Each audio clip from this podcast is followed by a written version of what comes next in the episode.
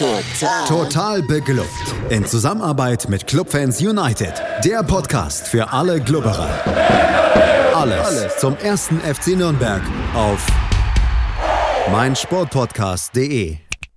Herzlich willkommen zu einem neuen Gegnergespräch hier im Rahmen von Total Beklubbt, dem Podcast über den ersten FC Nürnberg auf meinsportpodcast.de. Mein Name ist Felix Amrein und wie immer bin ich nicht alleine, sondern habe mir einen Gast des gegnerischen Vereins eingeladen und der nächste Gegner des ersten FC Nürnberg, das ist der FC Bayern München und mein Gast, das ist Maurice. Äh, schön, dass du dir Zeit genommen hast. Hallo. Hallo, schön, dass du mich eingeladen hast. Ja, Maurice kennt der ein oder andere womöglich äh, von Twitter ähm, unter @thunder24mh findet man dich dort, beziehungsweise vielleicht kennt man dich auch als Autor von mirsanrot.de. Äh, wir wollen heute natürlich über den FC Bayern München sprechen. Ähm, es ist ein ja, sehr ungleiches Duell, das wir da am Sonntag um 18 Uhr erwarten. Äh, der FC Bayern schielt auf die nächste Meisterschaft und ähm, damit wollen wir dann auch im Prinzip ja mal, mal so ein bisschen anfangen. Der FC Bayern ging in die Winterpause und ähm, war sicherlich ja, not, not so amused, wie man so schön sagt. Ähm, es war in der Liga auf jeden Fall nicht so, äh, wie, wie man sich das vorgestellt hat. Man war zwar im DFB-Pokal und in der Champions League weiter dabei. Ähm, seit der Winterpause hat sich im Meisterschaftskampf mit Borussia Dortmund einiges getan. Äh, was ist in der Rückrunde anders, dass die Bayern jetzt dann doch wieder von ganz oben grüßen? Ähm, ja, ich würde es zum einen natürlich auch den, den äh, Kollegen aus Dortmund in die Schuhe schieben, die jetzt in der Rückrunde nicht mehr ganz so souverän auftreten, wie sie es in der Hinrunde noch gemacht haben. Aber wenn wir uns jetzt wieder auf den, auf den FC Bayern fokussieren, dann denke ich, dann hat Nico Kovac vor allem eine Sache in der Rückrunde jetzt deutlich besser in den Griff bekommen und das ist das ganze Thema Gegenpressing. Die Mannschaft wirkt gegen den Ball deutlich mehr gefestigt. Es gibt konkrete Abläufe, konkrete Muster im Pressing, die so in der Vorrunde nicht zu erkennen waren und die gerade in der Bundesliga dann oft auch aufs ausreichen, um den Gegner in äh, leichte Fehler zu zwingen, die man dann wiederum selber ausnutzen kann. Und eine zweite Sache, die sehr auffällig ist, dass Bayern München jetzt in der, in der Rückrunde einfach extrem viele Torchancen kreiert. Ähm, es gibt ja diesen, diesen ähm, Statistikwert Expected Goals, der quasi bewertet, wie wahrscheinlich es ist, dass aus einem Schuss ein, ein Tor entsteht. Und da hat Bayern jetzt allein in den letzten sieben, acht Spielen einen Schnitt von ungefähr drei Expected Goals pro Spiel wieder erreicht. Das sind Werte, die man eigentlich nur so aus der Zeit rund um Guardiola gekannt hat.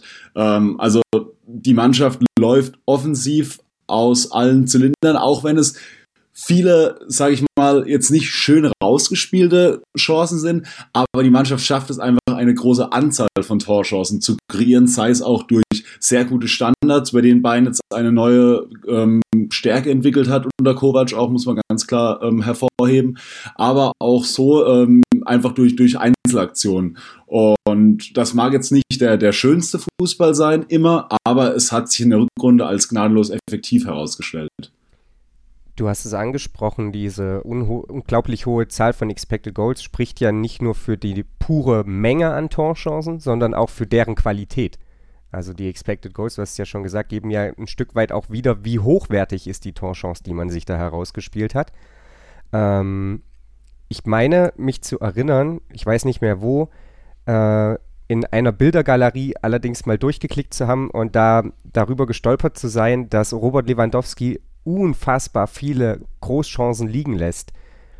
Passt das so ein bisschen zu dem, was du gerade eben erzählt hast, dass man sehr viele Torchancen zwar herausspielt, aber sie vielleicht gar nicht so konsequent nutzt?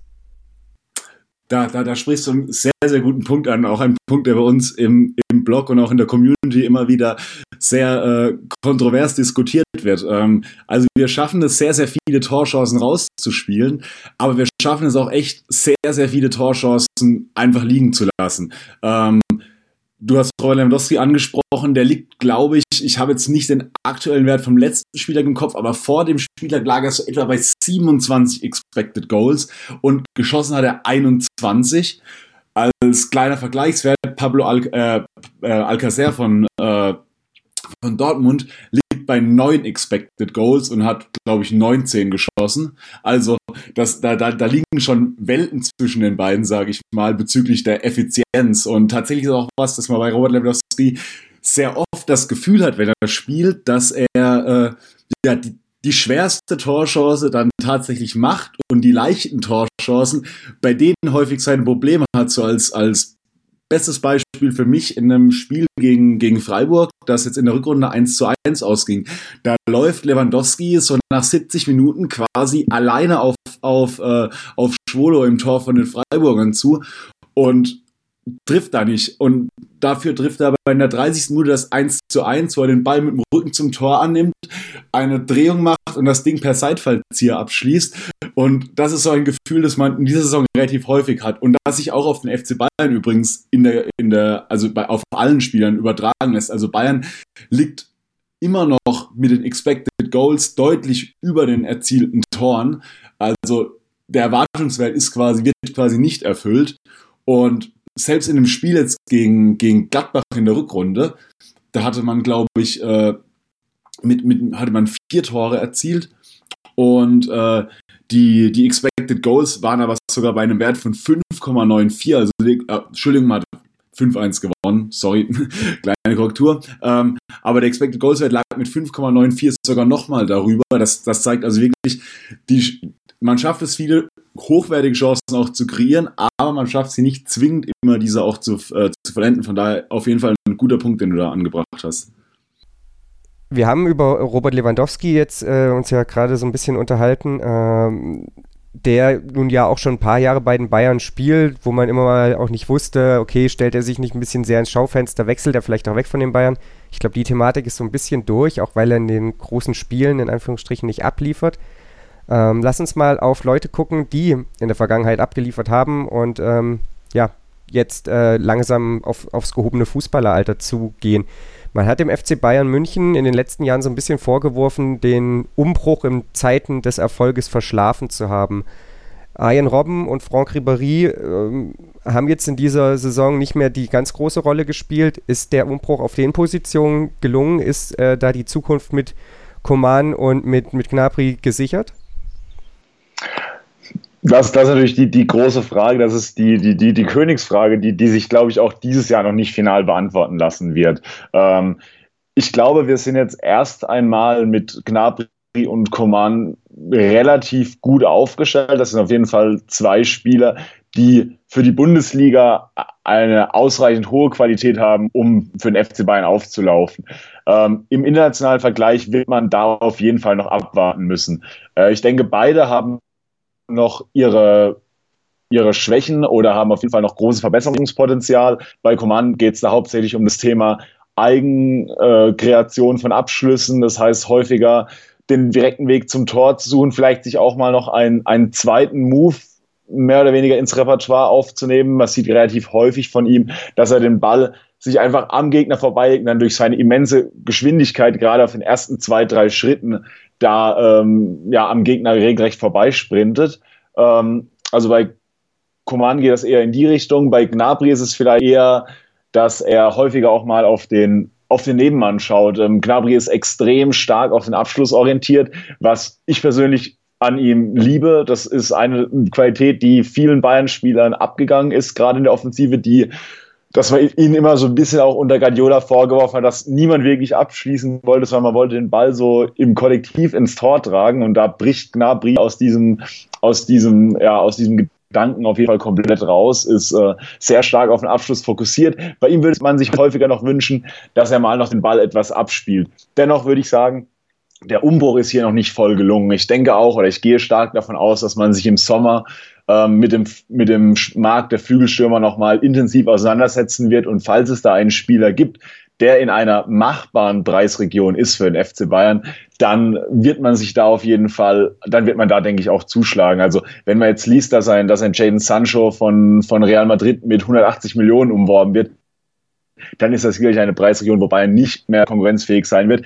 Aber vielleicht so ein Pepe, der bei Lille eine starke Saison gespielt hat, der so um die 60, 70 Millionen kolportiert wird, da denke ich, das könnte ein mögliches, ein mögliches äh, Transferziel für den FC Bayern im Sommer also auch sein, um dann wirklich den Umbruch ähm, voranzutreiben, um dann wirklich auch, wenn nächstes Jahr Ribéry und Robben dann auch nicht mehr im Kader sind, ähm, dann diesen, diesen letzten Schritt auch zu gehen an dieser Stelle. Ja, dann ist auch Uli Hoeneß zuständig, ne, bei 70 Millionen. Ähm, genau. Du hast es angesprochen, den internationalen Vergleich. Ähm, jetzt ist der FC Bayern dieses Jahr im Achtelfinale gegen den FC Liverpool aus der Champions League geflogen. Das ist nach Jahren des, ich nenne es jetzt trotzdem mal Erfolges im, im internationalen Vergleich, äh, eine, eine, eher mhm. ungewohnte Situation. Man hat 2012, 13 äh, zum zweiten Mal im Folge im Finale gestanden, dann ja dort Borussia Dortmund geschlagen. Dann gab es die Jahre unter Pep, wo man immer im, im, Halbfinale dann letzten Endes gegen, gegen die spanischen Mannschaften gescheitert ist. Und dann die letzten beiden Jahre nochmal das Scheitern an Real Madrid, dann jeweils im Viertel- bzw. im Halbfinale. Jetzt war dieses Jahr relativ früh Geschichte ähm, oder, oder Schluss gegen, gegen Jürgen Klopps äh, im FC Liverpool. Muss man das einfach jetzt nach all den Jahren ähm, mal so ein bisschen festhalten, dass der FC Bayern München in Europa momentan nicht zur allerersten Garde gehört?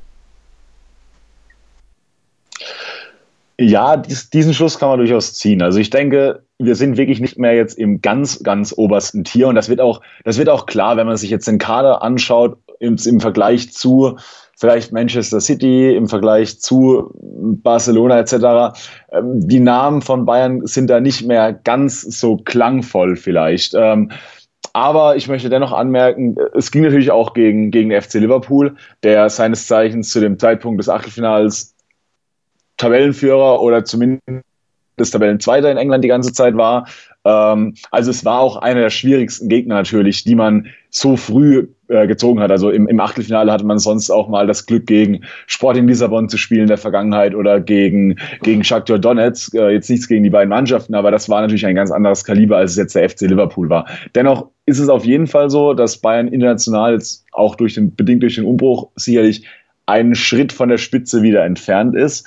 Ähm, und das hat sich auch im Spiel gegen, gegen Liverpool gewissermaßen gezeigt. Das Hinspiel, das 0 zu 0, war ja noch, wurde ja noch einigermaßen ähm, äh, ja, als, als Erfolg ähm, gefeiert, sage ich mal, weil es auch überraschend kam. Wurde auch durchaus bei uns in, im Blog ähm, überraschend gesehen, weil man doch davon ausgegangen war, dass man diesem schnellen Fußball von Klopp dann doch nichts entgegenzusetzen hatte. Aber das im Hinspiel mit dem Plan von, von Kovac sich da viel hinten reinzustellen, war das auf jeden Fall ähm, gut gelungen, äh, sage ich mal, da Klopp bisschen Wind aus den Segeln zu nehmen oder Liverpool Wind aus den Segeln zu nehmen. Ähm, allerdings die, die Leistung im Rückspiel war dann wirklich ernüchternd. Also auch für, für alle Bayern-Fans, mit denen ich mich seitdem unterhalten habe, ähm, das, das war wirklich eine, eine schockierend schwache Vorstellung, die man da in der heimischen Allianz Arena äh, gezeigt hat. Ich meine, eigentlich war alles äh, bereit für einen großen Champions League Abend und dann stellt sich Bayern da auf den Platz und spielt ja ohne jeglichen Mut in einem Spiel gegen Liverpool und verliert dann folgerichtig 3 zu 1. Ähm, von daher, ja, man, man, muss, man muss festhalten, momentan oder zumindest in der abgelaufenen Saison war man dann doch einen Schritt entfernt von der, von der internationalen Klasse. Und der Weg zurück nach oben wird natürlich ein schwerer. Das ist, das ist natürlich auch klar. Ja, der Weg nach oben, äh, der Weg zurück an die europäische Spitze wird äh, sicherlich auch einer, der dann eben von einem personellen Umbruch weiter begleitet wird. Wir haben es ja schon jetzt so ein bisschen angedeutet. Ähm, Rames steht wohl vor dem Abgang, äh, Sanchez wohl auch. Es wird viel Wurde jetzt in den letzten Tagen viel über Nübel als Neuzugang geredet. Ähm, der FC Bayern hat auch schon ein paar Neuzugänge vermeldet, ähm, die vor allem die Defensive betreffen, wo man ja letzten Endes nach wie vor ja eigentlich Namen im Kader hat, die für eine gewisse Qualität stehen, die einen Namen vor allem haben, mhm. aber deren Zeit vielleicht auch ein bisschen früher gekommen ist, als das äh, der ein oder andere dachte. Äh, bist du ja, den, den Neuzugängen, äh, ja, wie stehst du denen gegenüber? Bist du positiv gestimmt, dass ähm, ja, der FC Bayern da einen, einen guten Job gemacht hat? Mhm. Ähm, ja, also ich, ich hole da vielleicht mal ein bisschen weiter aus. Ähm, wir haben in der, in der Saisonvorbereitung relativ spät noch äh, Juan Bernat verkauft ähm, und sind damit eigentlich in die gesamte Saison mit eigentlich nur einem Ersatzaußenverteidiger gegangen. Ähm, das ist Rafinha, der ist mittlerweile auch ähm, auf der schlechteren Seite von 30 Jahren angekommen, sage ich mal. Es spielt, macht seinen Job immer noch grundsolide. Ist sicherlich noch ein Rechtsverteidiger, um den wahrscheinlich 10, 15 Bundesligisten einen noch beneiden würden. Ähm, aber ja, wenn man natürlich wie der FC Bayern zwangsläufig auf, auf die Meisterschaft, auf den Pokal, auf die Champions League schaut, dann ist natürlich Rafinha jetzt niemand, wo man ein gutes Gewissen hat, wenn man den im Champions League Halbfinale ähm, auflaufen lässt äh, oder in einem Champions League Viertelfinale auflaufen lassen würde. Ähm, deswegen war es zwingend notwendig für die, für die Außenverteidigerposition ein Backup zu finden. Ähm, und in der Innenverteidigung, du hast es selber angesprochen, wir haben große Namen natürlich mit, mit Hummels, mit Boateng, ähm, das Innenverteidiger-Duo von der WM 2014, dazu jetzt mit, mit Niklas Hühle, den sage ich mal, ja, kommenden Chef der Nationalmannschaftsinnenverteidigung. Ähm, das sind also schon, von, vom Namen hört sich das gut an. Allerdings haben sowohl Boateng als auch Hummels jetzt dann doch äh, ja, stärker abgebaut man erwartet. Vor allem Boateng, der wirklich eine sehr, sehr durchwachsene Saison spielt, der ähm, ja nicht mehr der Boateng ist, der noch vor vier, fünf Jahren sicherlich zu den Top 5 Innenverteidigern der Welt gezählt hat. Ähm, und auch Hummels hat immer, immer wieder Probleme im, im Rausrücken. Da hat man auch schon bei der WM 2018 gesehen, dass er da häufig viel zu aggressiv auf Bälle spekuliert und äh, die dann Riesenräume hinter ihm lassen und äh, die dann oft zu Gegentoren führen. Auch jetzt das, das 2 zu 2 von, von Bremen jetzt äh, gegen, jetzt gerade unter der Woche im DFB-Pokal-Halbfinale, war quasi genau diese gleiche Situation, die, die man auch schon angefangen, sage ich mal, im Auftaktspiel von der WM 2018 gegen Mexiko gesehen hat. Ähm, von daher zum einen eine Unterbesetzung, sage ich mal, der, der Außenverteidigerposition und eine nach unten zeigende Formkurve bei zwei Leistungsträgern aus den letzten Jahren. Das ist auf jeden Fall angepackt werden. Und da hat man jetzt zwei Spieler, sage ich mal, ähm, sich, sich geholt, die beide Weltmeister sind, beide 2018 mit Frankreich Weltmeister geworden sind. Ähm, und die beide eben in ihrem Profil ähm, zumindest die Möglichkeit haben, sowohl Innenverteidiger als auch Außenverteidiger zu spielen. Also die beide die Möglichkeit haben, ähm, zumindest als Backup auf den Außenverteidigerpositionen fungieren. Das heißt, da ist schon mal die entsprechende Checkbox äh, mit einem Haken zu versehen. Das heißt, da haben wir den, den, den Backup für die jeweilige Position quasi schon bekommen und haben zusätzlich noch zwei zwei also äh, mögliche Innenverteidiger auch noch äh, gefunden. Ich denke, ähm, beide Spieler kommen trotzdem mit gewissen, ähm, ich sage jetzt mal, der, der Ami sagt im Sport oft Red Flags, ähm, also mit, mit bisschen Bauchschmerzen nach München. war diese Saison bei Stuttgart, konnte nicht mehr auf das Niveau anknüpfen, das er bei der WM oder auch in der Saison vorher bei Stuttgart gezeigt hat. Ähm, ist natürlich aber auch schwer für so einen jungen Spieler in so einer ja doch komplett überforderten Mannschaft oder also einer komplett überforderten Hintermannschaft wie beim VfB Stuttgart, da das Ruder rumzureißen alleine, das ist natürlich auch äh, viel zu erwarten von einem Spieler. Ähm, und auf der anderen Seite ähm, Lukas Hernandez, der jetzt natürlich ähm, sehr lange verletzt ausfällt. Bei, beim Medizincheck wurde ähm, Problem mit dem Knie festgestellt. Das wurde dann direkt chirurgisch behoben, so dass er quasi bis zum Saisonbeginn ausfällt, also jetzt auch kein Spiel mehr für Atletico Madrid absolvieren wird. Das heißt, das sind so ein bisschen zwei Dinge, wo man ja ein bisschen mit Bauchschmerzen, sage ich mal, draufschaut als Bayern-Fan. Aber nichtsdestotrotz haben beide gezeigt, dass sie, wie gesagt, versibel einsetzbar sind und auch, dass sie ähm, ja, dass sie, dass sie Qualitäten haben. Ähm, beide kommen vielleicht ein bisschen mehr über die Physis, ein bisschen weniger über den Spielaufbau, was ja, was ja Hummels und Boateng sonst immer ausgezeichnet hat. Ähm, aber ich denke, man hat da auf jeden Fall richtig reagiert und auch, sage ich mal, die, die besten Möglichkeiten des Markts an der Stelle ausgeschöpft. Dann lass uns mal ein bisschen weggehen von der Zukunft hin zur Gegenwart. Es sind noch vier Spiele zu spielen. Der FC Bayern München äh, für die Tabelle an und hat den Meisterschaftskampf damit äh, letzten Endes ja in der eigenen Hand. Wie zuversichtlich bist ja. du, dass die Bayern am Ende die Schale wieder nach oben recken dürfen? Ja, ähm, eigentlich, eigentlich schon ziemlich zuversichtlich. Ähm, wir haben jetzt ähm, am Wochenende das, das Derby gegen Club natürlich. Ähm, danach kommt Hannover in die Allianz Arena, dann geht es nach Leipzig und zum Abschluss dann daheim gegen Frankfurt. Ähm, gerade das Spiel gegen Leipzig könnte natürlich ein großer Knackpunkt werden, weil man sich gegen Leipzig immer schon schwer getan hat. Ähm, die Leipziger sind spielen oder haben alle Waffen, sage ich mal, zur Verfügung, die den Bayern schon immer Probleme bereitet haben. Das heißt, schnelle Spieler, aggressives Gegenpressing. Ähm, das sind alles Dinge, wo sich Bayern immer schon schwer mitgetan hat. Was uns da vielleicht ein bisschen die Karten spielen könnte, ist, dass Leipzig eigentlich den dritten Platz mittlerweile schon ziemlich sicher hat und da weder nach vorne noch nach hinten was geht.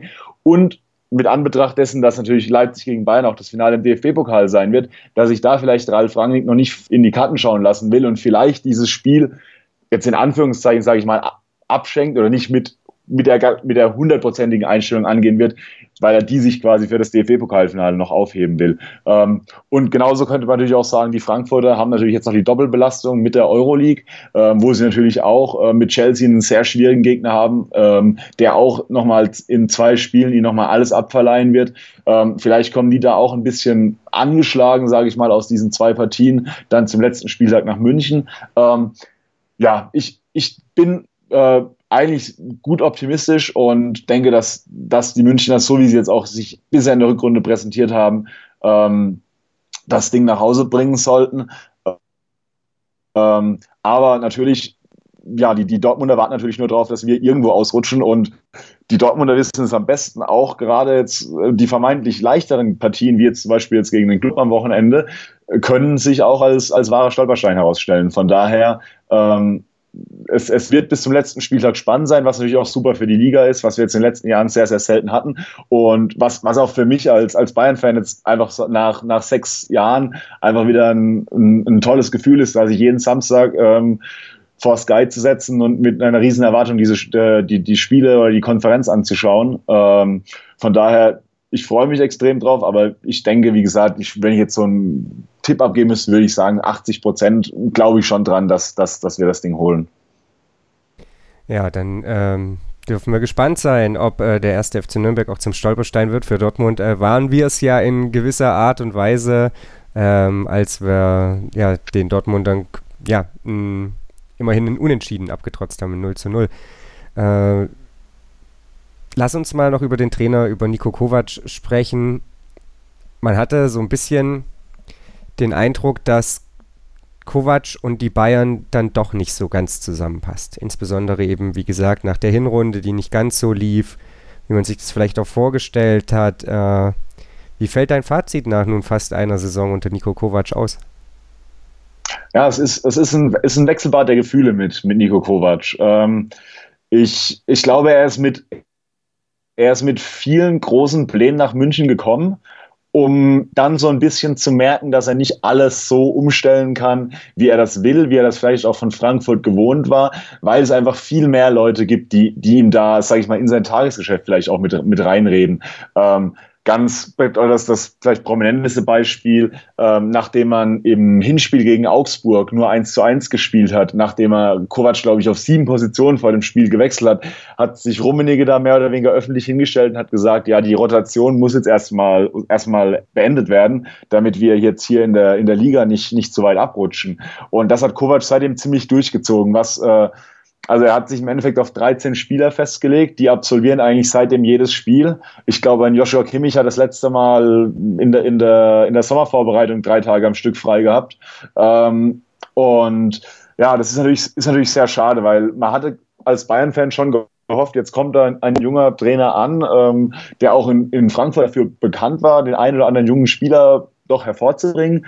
Und die jungen Spieler sind unter Kovac momentan komplett abgemeldet. Also ein Renato Sanchez, du hattest es vorhin ja auch schon angesprochen, will wechseln, weil er, glaube ich, in der gesamten Rückrunde noch, noch nicht wirklich mehr als 100 Minuten ähm, auf dem Rasen stand. Ähm, von daher, also bei der Jugendspielentwicklung, ja, schaut man da ein bisschen mit einem weinenden Auge hin in Richtung Kovac. Ansonsten ist natürlich schwer, mit wem man Nico Kovac vergleichen will. Wenn man jetzt natürlich als Maßstab äh, ein Guardiola oder ein Heinkes äh, ihm gegenüberstellt, dann wird es natürlich immer schwer. Aber ich meine, Nico Kovac ist jetzt auch erst seit, äh, ja, seit, seit drei, vier Jahren Vereinstrainer. Von daher ist es vielleicht auch ein bisschen unfair, ihn da mit den höchsten Ansprüchen zu, äh, zu vergleichen. Äh, was, was, was ein bisschen schade ist, dass man hat es so ein bisschen die Hoffnung, dass mit ihm ein bisschen taktische Flexibilität reinkommt. Er hatte in der Vorbereitung immer mal wieder von der Dreierkette gesprochen. Er hat auch bei Frankfurt häufiger mal die Formation gewechselt. Bei Bayern hat er sich mittlerweile jetzt auf eine Formation festgelegt, die, ich meine, der Erfolg gibt ihm recht, die jetzt einigermaßen gut funktioniert, gerade zumindest auf nationaler Ebene. Aber so der letzte Mut, der fehlt ihm. Und was, was, was auch fehlt, was, was man ja immer so ein bisschen, ähm, was man immer so ein bisschen merkt, äh, das Ingame-Coaching fehlt so ein bisschen. Also wenn der, wenn der Trainer von der gegnerischen Mannschaft in der Halbzeit nochmal irgendwie ein paar Anpassungen vornimmt, dann hat Kovac da oft Probleme, nochmal nachzujustieren und da nochmal, äh, sage ich mal, die letzten paar Prozent rauszuholen. Und von daher jetzt nach einer Saison, ähm, das Fazit fällt wechselhaft aus. Ich meine, man muss ihm natürlich zugute halten, dass er jetzt ein, ein ein unglaubliches Comeback gegeben hat. Das muss man, muss man schon mal sagen. Die Rückrunde, die Bayern momentan spielt, äh, wenn sie die Teams so weiterspielen, also falls man jetzt wirklich noch vier Spiele gewinnen sollte äh, in der Rückrunde, dann ist das eine der, ich glaube, fünf besten Rückrunden der Bundesliga-Geschichte. Man hat, äh, ich glaube, fünf Punkte Rückstand auf Dortmund aufgeholt. Das hätte ihm im November nach dem 3 zu 3 gegen Düsseldorf niemand zugetraut. Ähm, von daher, das sind schon alles Punkte, die muss man auch Nico Kovac als ja als, als Neuling in so einer Situation auch einfach mal zugute halten.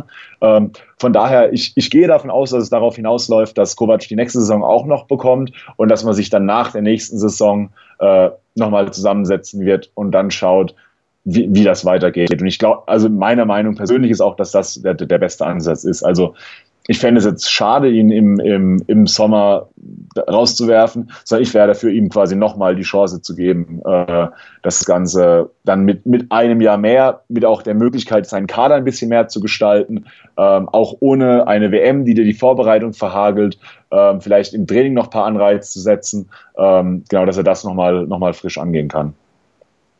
Dann dürfen wir gespannt sein, wie es äh, ja, laufen wird. Ich habe übrigens mal bei 538 nachgeguckt, die sagen, die äh, Bayern gewinnen mit 87 Prozent äh, die Meisterschaft. Ähm, da lag ich doch ganz gut mit 80. Ja. Übrigens fast genau dieselbe Wahrscheinlichkeit preisen sie für einen Sieg der Bayern am, am Sonntag, dann um 18 Uhr aus, 85 Prozent sind es da. Ja, es wäre ähm, alles andere als eine, ja, eine Überraschung, wenn die Bayern am, am Sonntag letzten Endes souverän zu einem Sieg da gegen Nürnberg cruisen. Äh, wir dürfen gespannt sein, ob es so wird. Maurice, ich bedanke mich äh, bei dir für deinen Einblick in äh, das äh, Fanleben eines Bayern-Fans. Abschließend noch eine Frage. Es wird ja immer gerne auch von Vereinsseite, äh, sowohl in Nürnberg als auch in München, als Derby tituliert. Fühlt es sich für dich so an? Ich bin ganz ehrlich, für mich fühlt es sich überhaupt nicht so an. ich glaube, die Antwort kann ich jetzt in Bredouille bringen, äh, aber ja, ich war, ich war früher immer ein großer Fan vom Derby gegen 1860. Das hat, das hatte so richtig Derby-Charakter. Ähm, gegen Nürnberg ist, sage ich mal, das, das kleine Ersatzderby, würde ich sagen. Okay. Ja, äh, dann äh, dürfen wir gespannt sein, ob es das nächste Saison auch wieder geben wird. Das würde mich auf jeden Fall äh, logischerweise freuen. Ansonsten müsst ihr euch wieder mit dem Ersatzderby gegen Augsburg begnügen ähm, und äh, nicht mehr mit dem Club. Wie gesagt, vielen Dank, äh, Maurice, dass du dir Zeit genommen hast. Wie gesagt, äh, man kann ihn auf Twitter finden, man kann ähm, ja, Maurice Artikel bei mirsanrot.de lesen und äh, wir melden uns nächste Woche wieder, dann mit der Spielanalyse zum Spiel gegen die Bayern, natürlich dann auch wieder mit einem Gegnergespräch gegen den VfL Wolfsburg und natürlich ist auch Jakob Lexer nächste Woche dann wieder da mit Entenmanns Ecke. Bis dahin bleibt uns treu, folgt uns auf Twitter, bewertet uns bei iTunes, ähm, liked uns auf Facebook und dann nächste Woche wieder hier auf meinsportpodcast.de. Vernimmt sich, was man Gerüchte entstanden. Fast nichts davon stimmt. Tatort Sport. Wenn Sporthelden zu Tätern oder Opfern werden, ermittelt Malte Asmus auf meinsportpodcast.de. Folge dem True Crime Podcast, denn manchmal ist Sport tatsächlich Mord. Nicht nur für Sportfans. Total beglückt. In Zusammenarbeit mit Clubfans United. Der Podcast für alle Glubberer. Alles, Alles zum ersten FC Nürnberg auf meinsportpodcast.de. Willkommen bei meinsportpodcast.de. Wir sind Podcast. Wir bieten euch die größte Auswahl an Sportpodcasts, die der deutschsprachige Raum so zu bieten hat. Über 20 Sportarten Mehr als 45 Podcast-Serien, über 9000 veröffentlichte Podcasts und über 5 Millionen Podcast-Downloads allein im Jahr 2018. Wir sind Podcast. Wir sind meinsportpodcast.de.